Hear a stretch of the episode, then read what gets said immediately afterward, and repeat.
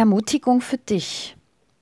Moses sagt zum Volk Israel in der Wüste, Ihr habt erlebt, wie der Herr euer Gott euch den ganzen langen Weg durch die Wüste bis hierher getragen hat, wie ein Vater sein Kind trägt.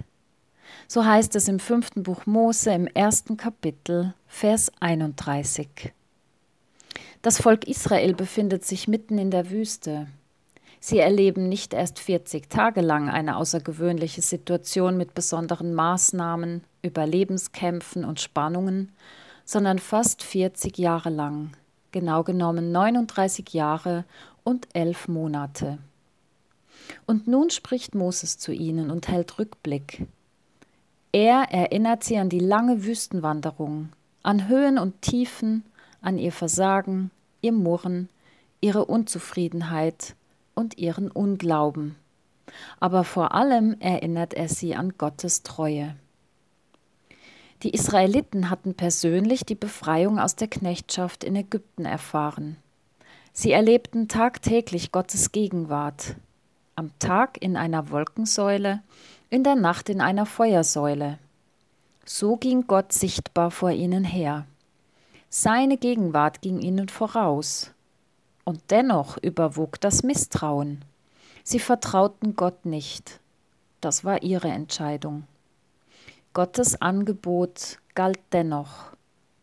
Und Mose erinnert sie nun erneut daran, wie Gott mit ihnen umgegangen ist.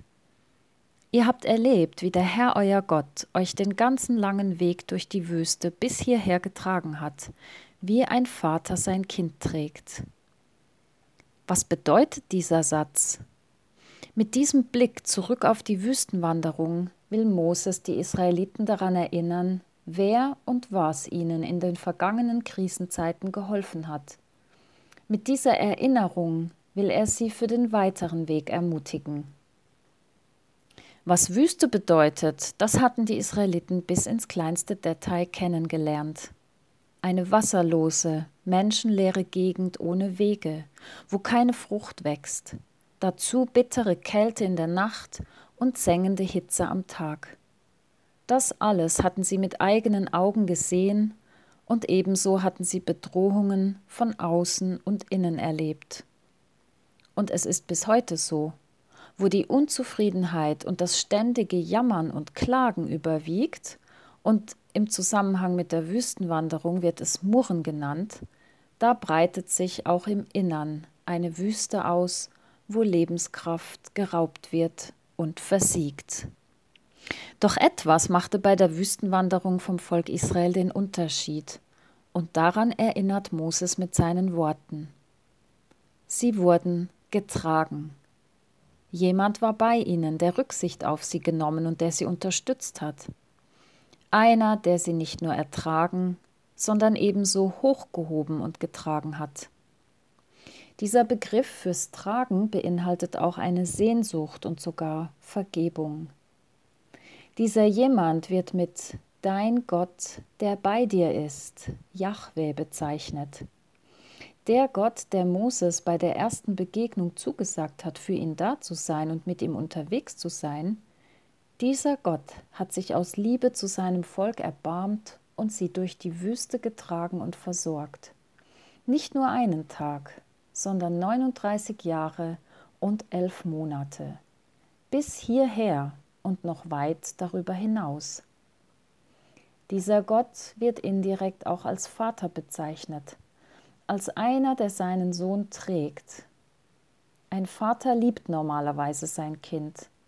Er begleitet es und trägt es, wenn es nicht mehr kann. Denn dieses Kind gehört zu ihm, ist sein Fleisch und Blut. So geht Gott mit seinen Kindern, mit seinem Volk um, mit den Menschen, die zu ihm gehören.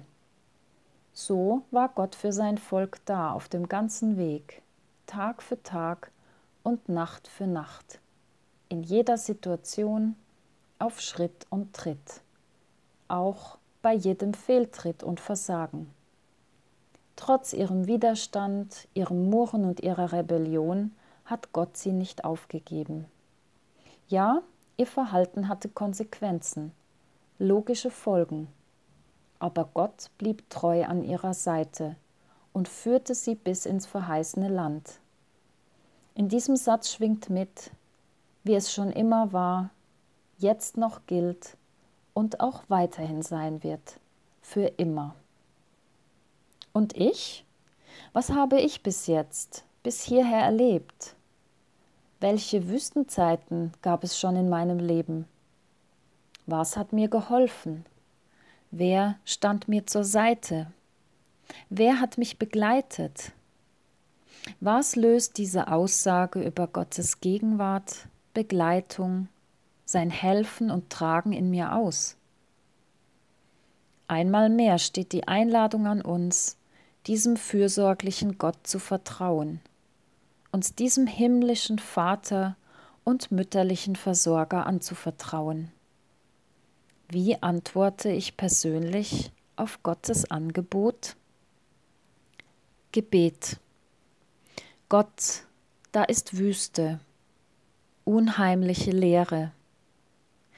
Die Welt steht äußerlich gesehen still, aber die Wüste ist vor allem innen, quält mit klirrender Kälte und sengender Hitze. Angst blockiert, Einsamkeit nagt.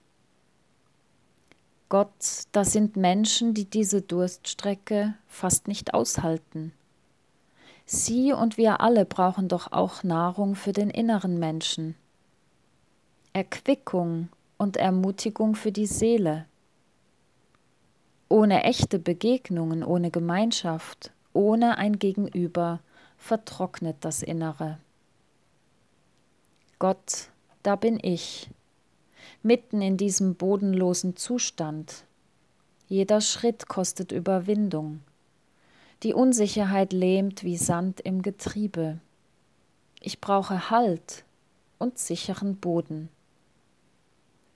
Gott, da bist du, mittendrin, der väterliche und mütterliche Begleiter, der mich hindurchträgt, auch durch diese Wüste. Gott, du bist da, Jahwe, mein Gott. Gott und mit dir an meiner Seite erkenne ich im Blick zurück die Spuren im Wüstensand. Dass du mich schon immer getragen hast und auch weiterhin mit mir bist. Gott, danke, dass du da bist. Immer. Amen.